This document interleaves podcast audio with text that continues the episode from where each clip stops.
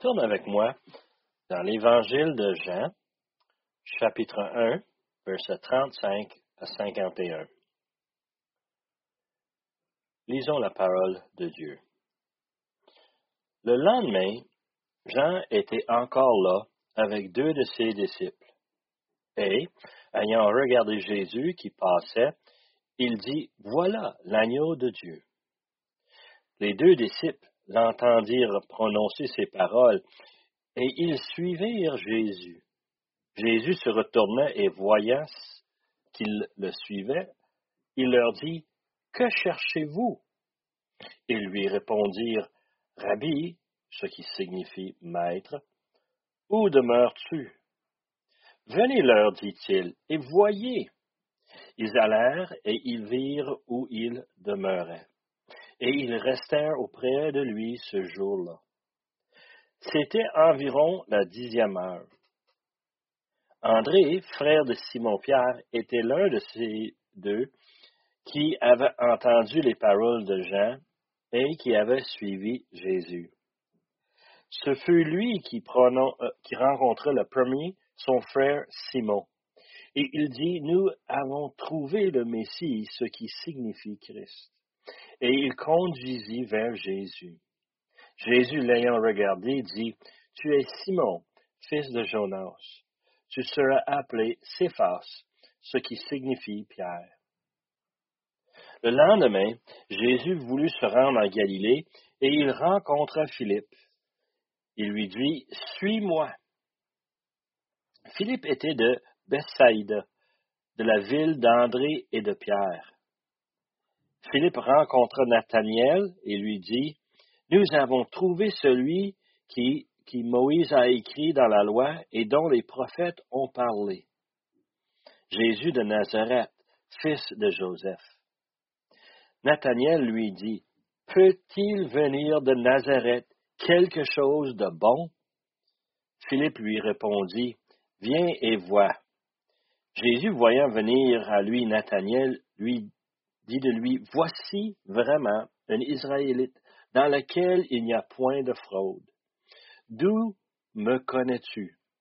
Lui dit Nathaniel, Jésus lui répondit, Avant que Philippe t'appelait, quand tu étais sous le figuier, je t'ai vu. Nathaniel répondit et lui dit, Rabbi, tu es le Fils de Dieu, tu es le roi d'Israël. Jésus lui répondit, parce que je t'ai dit que je t'ai vu sous le figuier, tu crois.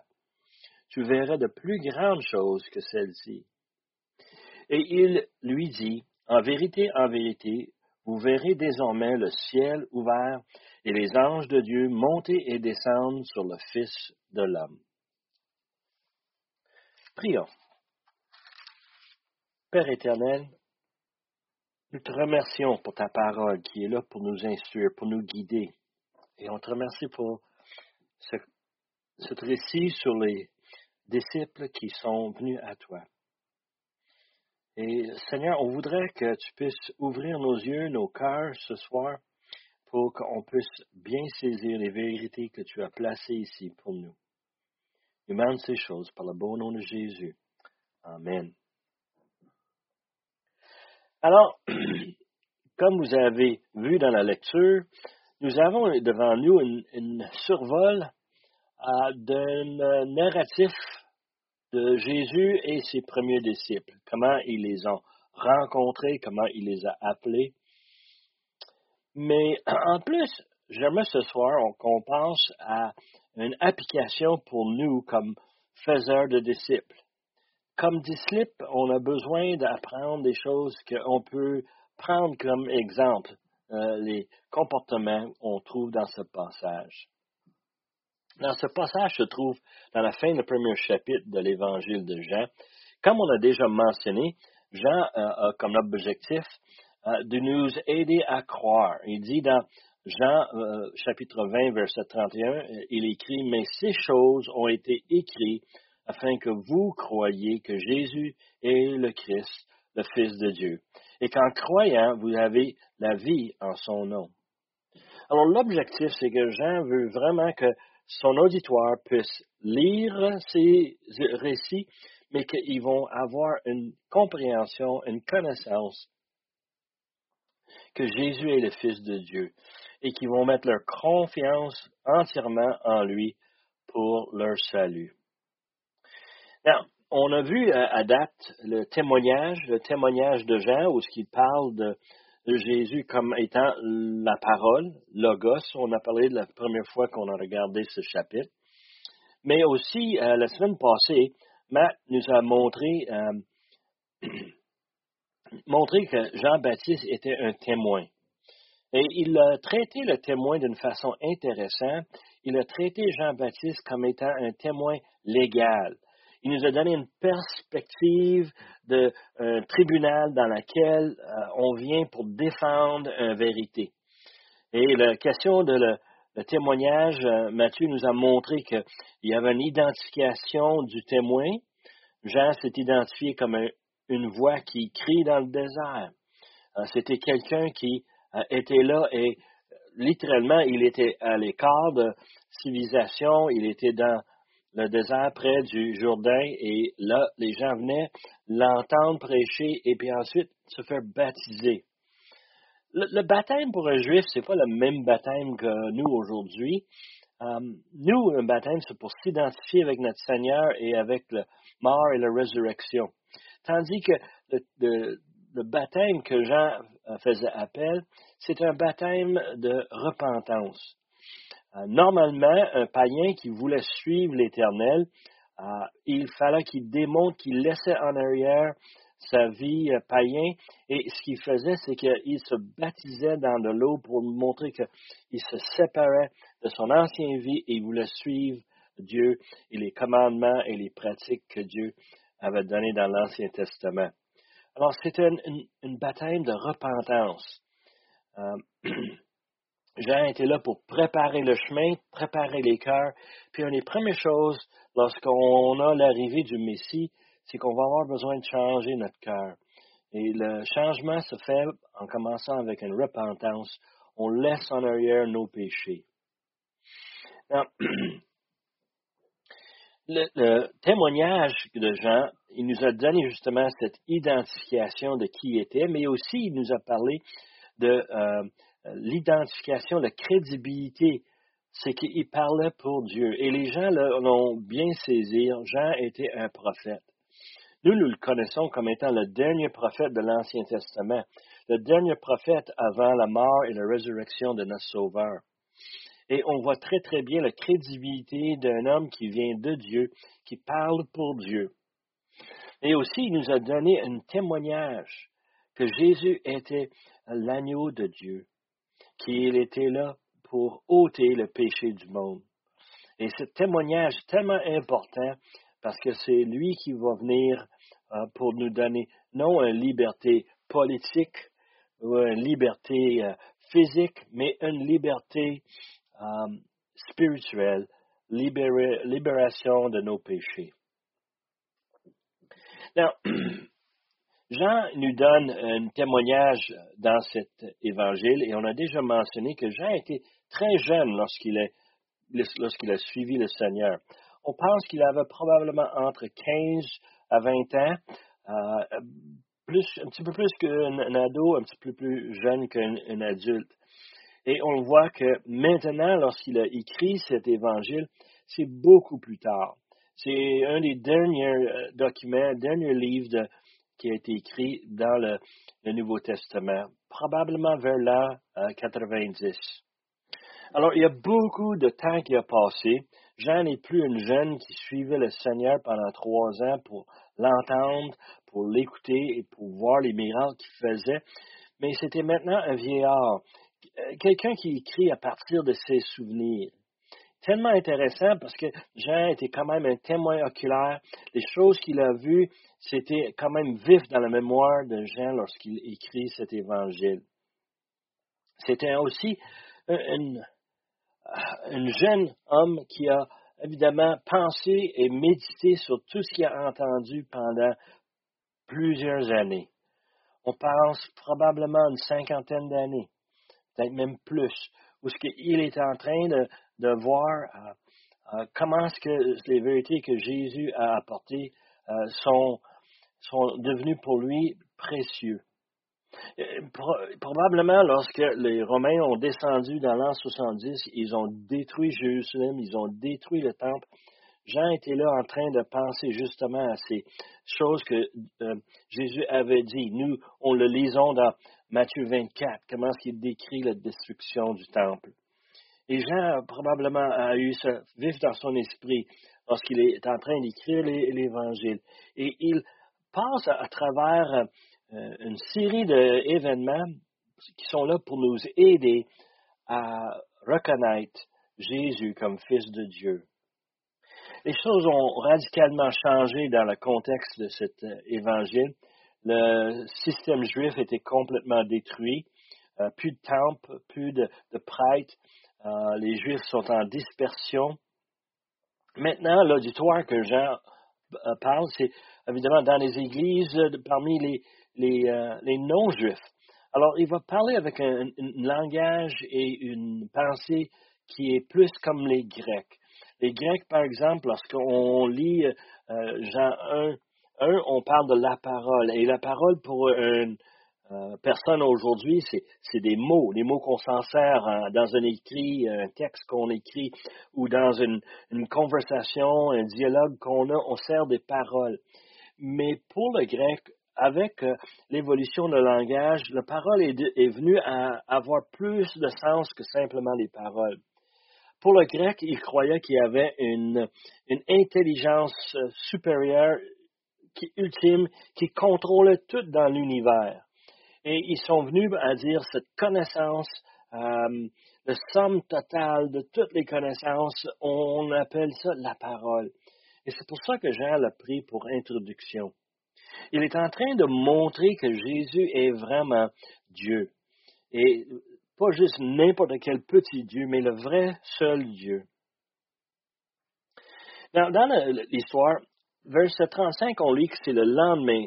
À la suite de tout ce que Matthieu nous a présenté la semaine passée, là, on est en train de voir que Jean était encore là, Jean-Baptiste, avec deux de ses disciples.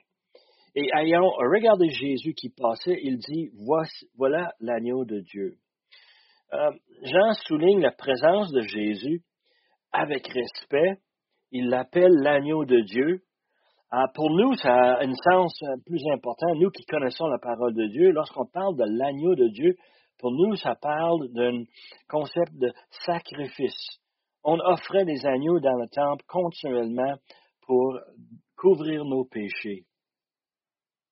Et on nous dit ici qu'il y avait deux disciples. Et on se pose la question, qui sont ces deux disciples? Dans verset 40, nous dit que c'est André, mais on ne sait pas le deuxième. Le deuxième, on soupçonne que c'est Jean. Jean est probablement euh, le deuxième.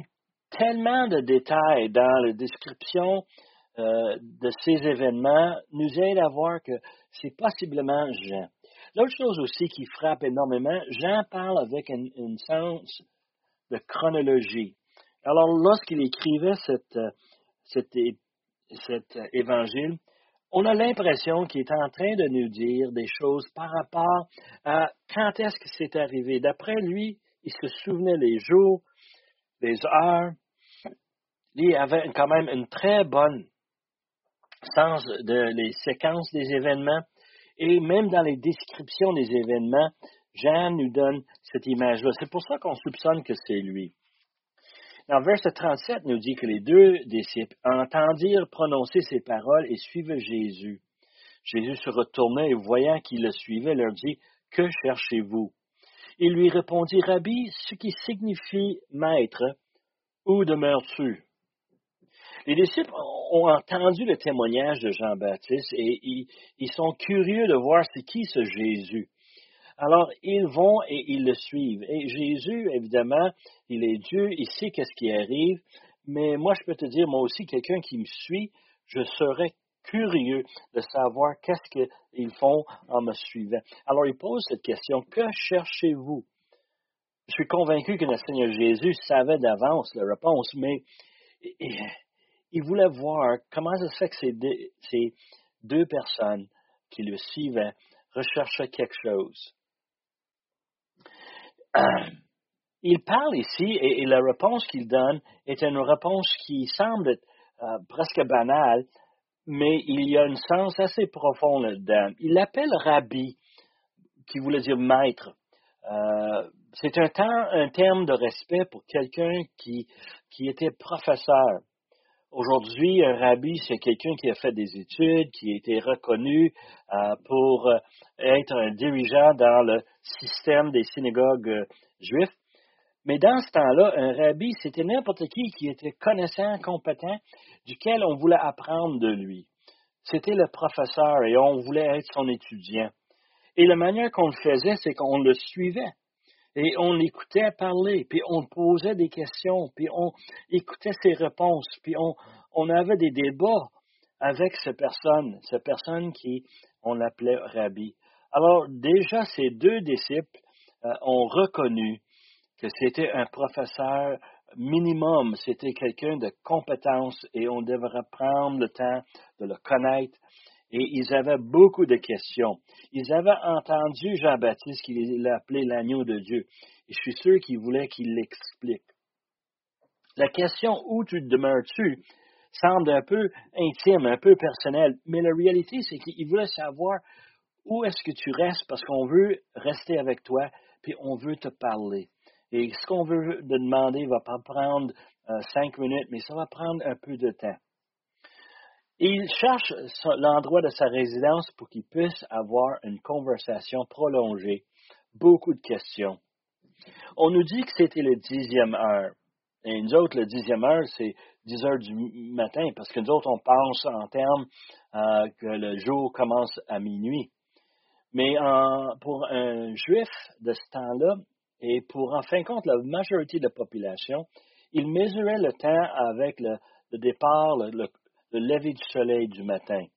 Alors, si le soleil se lève à 6 heures du matin, on parle d'à peu près 16 heures l'après-midi. Ça s'en vient vers le soir. Où est-ce que tu vas, Jésus? Nous, on veut te suivre, on veut te poser des questions. Le soleil baisse, c'est temps qu'on se rende avec toi. Et ce qui est fascinant, c'est la réponse que Jésus donne. Il dit, venez et voyez. Il avait l'intention de répondre à leurs questions. Il avait l'intention de leur donner justement ce temps prolongé avec questions-réponses, avec des enseignements. Verset 40 nous parle d'André, le frère de Simon-Pierre, qui était un des deux qui avait entendu les paroles de Jean et qui avait suivi Jésus. Ce fut lui qui rencontra le premier son frère Simon et il lui dit, nous avons trouvé le Messie qui signifie le Christ. Ce qui est fascinant avec cette simple description, c'est qu'on parle d'André qui est le frère de Simon-Pierre. Euh, Jean l'identifie tout de suite et, il l'identifie comme étant le frère euh, de Simon-Pierre. Probablement parce qu'André n'était pas connu dans le monde grec. C'était un, juif et on ne voit vraiment pas grand-chose au sujet d'André euh, dans les actes des apôtres. Mais s'il y avait deux personnes qui étaient bien connues dans les églises euh, non juives, les églises à travers Asie mineure, à travers euh, le grec et, et l'Italie, c'était probablement les deux noms les plus connus, ce serait l'apôtre Paul et l'apôtre Pierre. Si on pense à l'écriture de cette épître, euh, cet évangile, on parle de l'an 90. Ça faisait déjà presque 20 euh, ans que l'apôtre Pierre a été, était un martyr. Oh, d'après les traditions, il a été crucifié. Et évidemment, euh, c'est un nom qui a quand même resté parmi les chrétiens euh, il a resté parmi les mondes grecs. Il connaissait très bien l'apôtre Pierre, l'apôtre Paul. Les deux en ayant euh, leur auditoire devant euh, l'empereur de Rome. Et ce fut un, nom qui, qui a été important à reconnaître. Il parle de Simon Pierre. Son vrai nom, c'est, c'est Simon, fils de Jonas, une autre forme de Jean. Simon était le fils d'un homme qui s'appelle Jean mais tu serais appelé Céphas, ce qui signifie Pierre. C'est frappant, c'est parce qu'il dit Céphas, mais Céphas c'était un nom euh, aramaïque, langage de Palestine, le langage courant que tout le monde parlait dans les rues. Alors Jésus parlait en aramaïque, mais euh, Jean a confirmé que ce mot Céphas voulait dire pierre, un roc. Et euh, il parle ici de, l'apôtre Pierre comme étant quelqu'un qui va devenir un, élément essentiel dans la formation de l'Église. Il donne cette indication de quelle sorte d'homme il doit venir. Nous savons en lisant les évangiles que l'apôtre Pierre en avait beaucoup de problèmes, mais il est en train de développer. La caractéristique d'un disciple, c'est la sanctification continuelle, c'est-à-dire qu'on commence à connaître le Seigneur et au fur et à mesure qu'on avance, on se débarrasse tranquillement les choses dans notre vie qui ne devraient pas être là, les choses inutiles, même les péchés qu'on a. Et on, se voit toujours face à notre Seigneur avec les yeux, les regards fixés sur lui. Et on voit ce que le Seigneur voyait dans un prophétie par rapport à Simon. Ce qui est frappant aussi, c'est qu'André lui donne le commentaire Nous avons trouvé le Messie. Il n'y a, pas de doute, il n'y a pas de questionnement dans l'expression il est en train de dire euh, directement qu'on a trouvé le Messie qu'on a entendu parler dans la synagogue depuis qu'on est des petits garçons. C'est de ce Messie qu'on a parlé euh, dans Isaïe, qu'on a parlé de Moïse, que David nous parle, et que Jérémie nous a parlé, que les petits prophètes nous ont parlé. Nous, on les a entendus, ces textes lus à tous les sabbats, et maintenant on l'a trouvé. Et c'est fascinant comment ce que Pierre et euh, il suit son frère André pour venir rencontrer notre Seigneur Jésus. Pour moi, je trouve ça intéressant parce que je, soupçonne qu'il y en a parmi nous qui ne sera pas aussi facile euh, à convaincre. Mais Pierre, il a écouté son frère. Il doit avoir une relation où ce que, euh, il aimait beaucoup André, son frère. Il voulait le chercher. Et on a une autre, rencontre euh, qui se fait, le, verset suivant, verset 43. Le lendemain, Jésus voulait se rendre en Galilée. Il rencontra Philippe. Il lui dit, Suis-moi. Philippe était de, de Bethsaida, de la ville d'André et de Pierre. Alors le Seigneur, il se rend en Galilée, un voyage d'à peu près vingtaine de kilomètres, 20 à 30 kilomètres, euh, du rivière Jourdain où ce que euh, Jean-Baptiste baptisait. Et on voit qu'il faisait une bonne marche. Euh, ça se faisait dans une journée. Et quelque part, il rencontre Philippe. Philippe il vient d'une ville qui s'appelle Bethsaida. C'est le même village qu'André et Pierre. Ah, ils se connaissaient parce qu'il parle ici d'un petit village. Bethsaida n'est pas une grande ville. On a donne l'impression que c'est une ville, mais non, c'est tout petit. C'est une place où que tout le monde se connaît. Tout le monde est ensemble en communauté. Probablement, ils travaillaient ensemble avec le même travail. Ils faisaient les pêcheurs de poissons. Et euh, ils sont là et ils se reconnaissent. Ce qui est euh, frappant, c'est que Philippe, euh, verset 45, il va rencontrer Nathaniel. Et Nathaniel lui dit, nous l'avons trouvé, euh, euh, ce que Moïse a écrit dans la loi et dont les prophètes ont parlé. Et Philippe lui dit à Nathaniel, c'est Jésus de Nazareth, le fils de Joseph. Nathaniel n'est pas convaincu. Il lui dit, peut-il venir de Nazareth quelque chose de bon? Philippe lui répondit, viens et vois. Nathaniel a des doutes et il a doute le fait que Jésus vient de Nazareth. Nazareth, c'est une ville euh, dans la région de Galilée, mais c'est une ville qui était pas très populaire. D'ailleurs, il semble qu'il y avait beaucoup de compétition entre les différentes villes autour de la mer de Galilée. Et puis, Nazareth était en haut dans les collines. Et les gens de Bethsaida semblent ne pas avoir une bonne opinion des gens de Nazareth. Nathaniel est en train de vraiment mettre des doutes euh, sur ce passage et sur le témoignage de Philippe. Euh, il se questionne vraiment. Es-tu sûr? c'est un gars qui est sceptique et moi je peux sympathiser avec lui. J'ai eu récemment un courriel d'une pauvre madame en Afrique. Elle a, euh, son mari est décédé et elle veut sortir le 10 millions de dollars de son pays. Alors elle demande mon compte de banque pour que je puisse lui aider à prendre son argent en attendant. Moi, personnellement, j'ai mes doutes qu'il y a vraiment 10 millions, puis je doute fortement que je vais lui donner mon compte de banque. Mais vous croyez un peu la, notion ici. Nathaniel entend euh, ce que Philippe lui dit. Voici, le, euh, le en fin de compte, l'homme duquel euh, Moïse a parlé, celui qu'on a eu avec les prophètes. Et cette même notion de longtemps on attend ce Messie-là. Et Nathaniel a dit, bah, une minute, là, ça, ça se peut pas que ça arrive de Nazareth. Il a ses doutes. Et Philippe lui dit, viens et vois.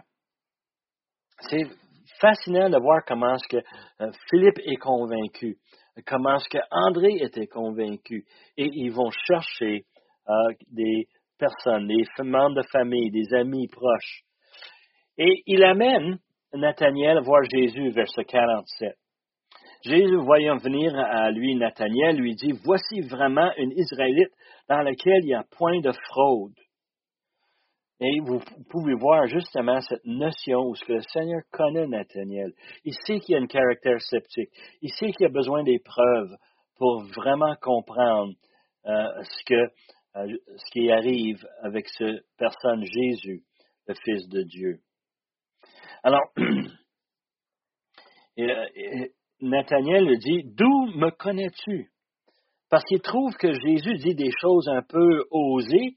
Il ne le connaît pas. Tu me connais, mais moi, je ne te connais pas. Et Jésus lui répondit, Avant que Philippe t'appelait, quand tu étais sous le figuier, je t'ai vu. Et Nathaniel répondit et lui dit, Rabbi, tu es le Fils de Dieu et tu es le roi d'Israël. Il semble que Nathaniel est convaincu maintenant que Jésus peut décrire où ce qui était au moment où ce que Philippe l'a trouvé. Il y en a dans les commentaires qui disent que c'était pas une, chose si spéciale que cela, parce qu'il y avait beaucoup de figuiers dans la Palestine et qu'il y avait beaucoup de gens qui recherchaient l'ombrage de cet arbre-là parce qu'elle avait des grandes feuilles, des grandes branches, et puis ça donnait la possibilité de se reposer à, à, l'abri du soleil.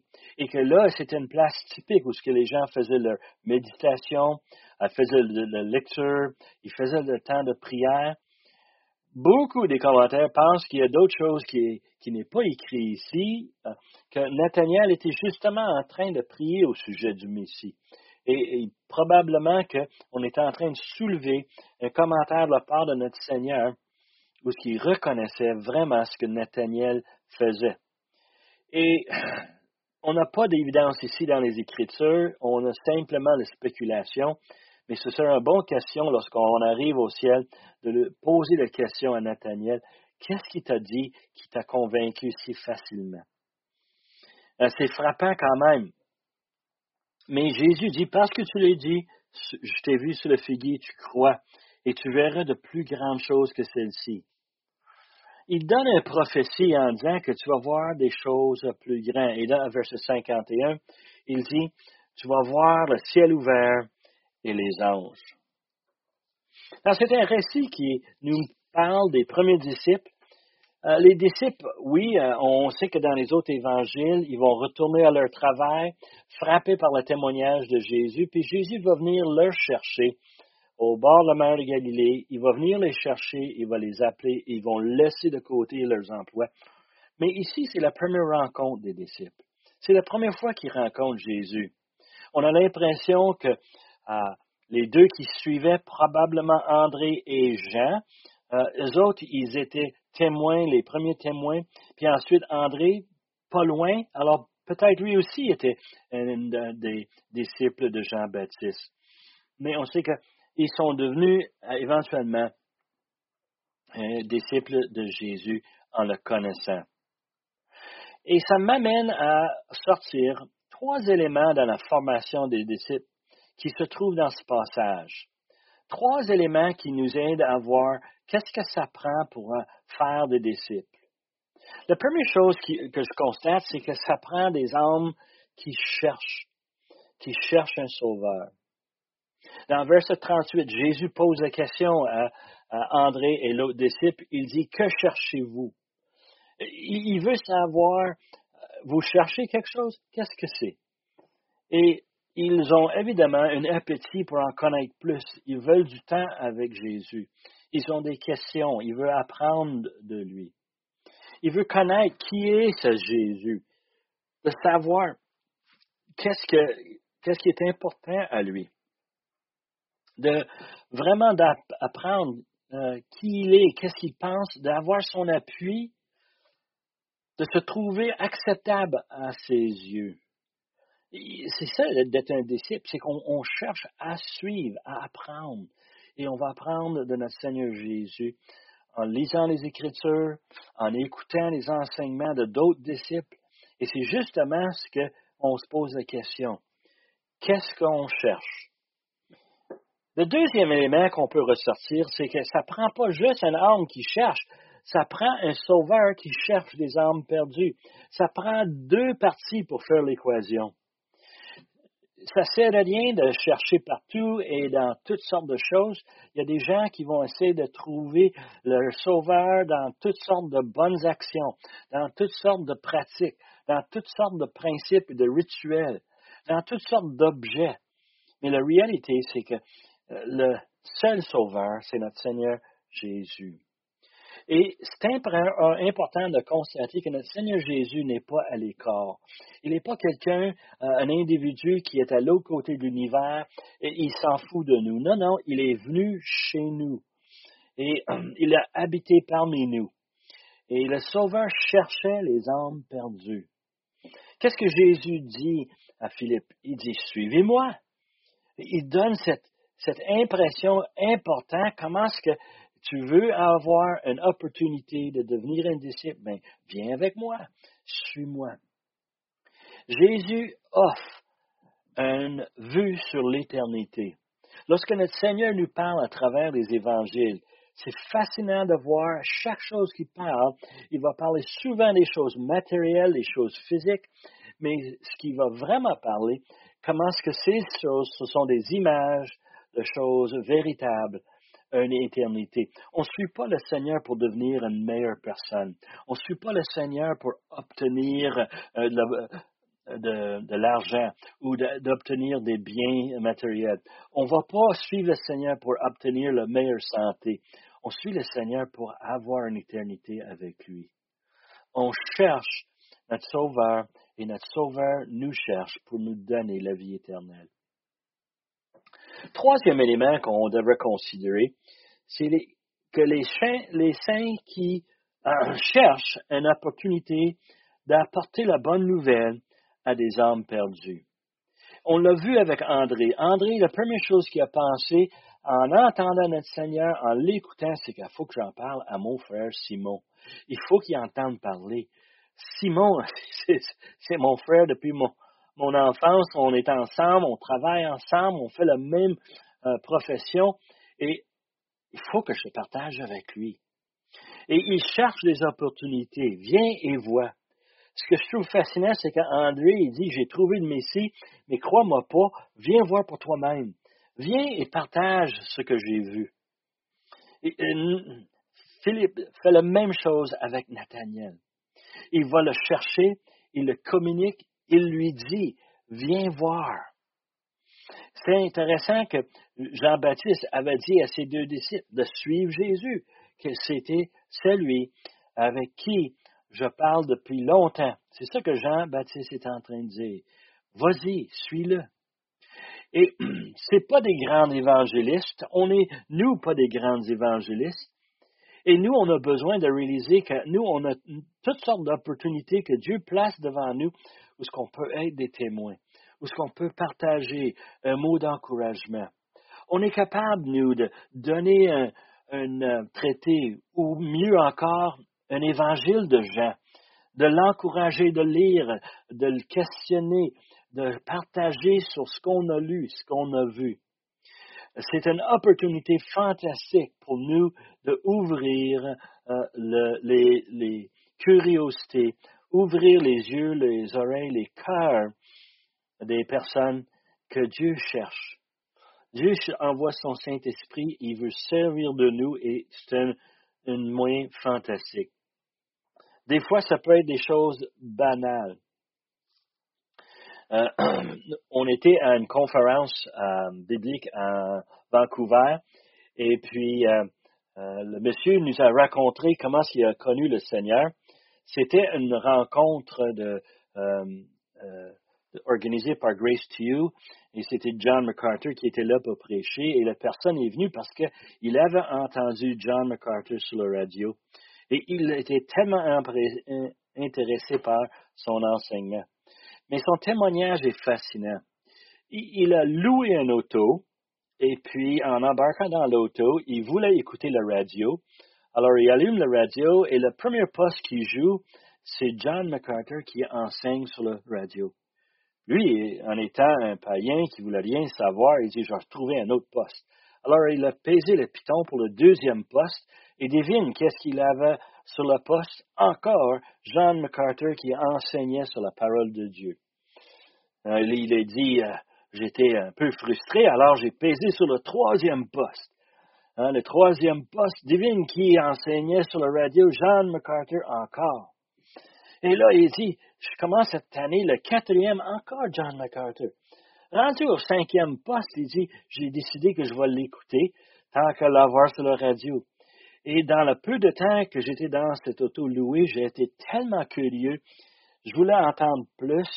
J'ai appelé pour avoir une euh, Bible et j'ai commencé à lire la Bible et j'ai commencé à écouter euh, régulièrement John MacArthur simplement parce que je voulais apprendre plus.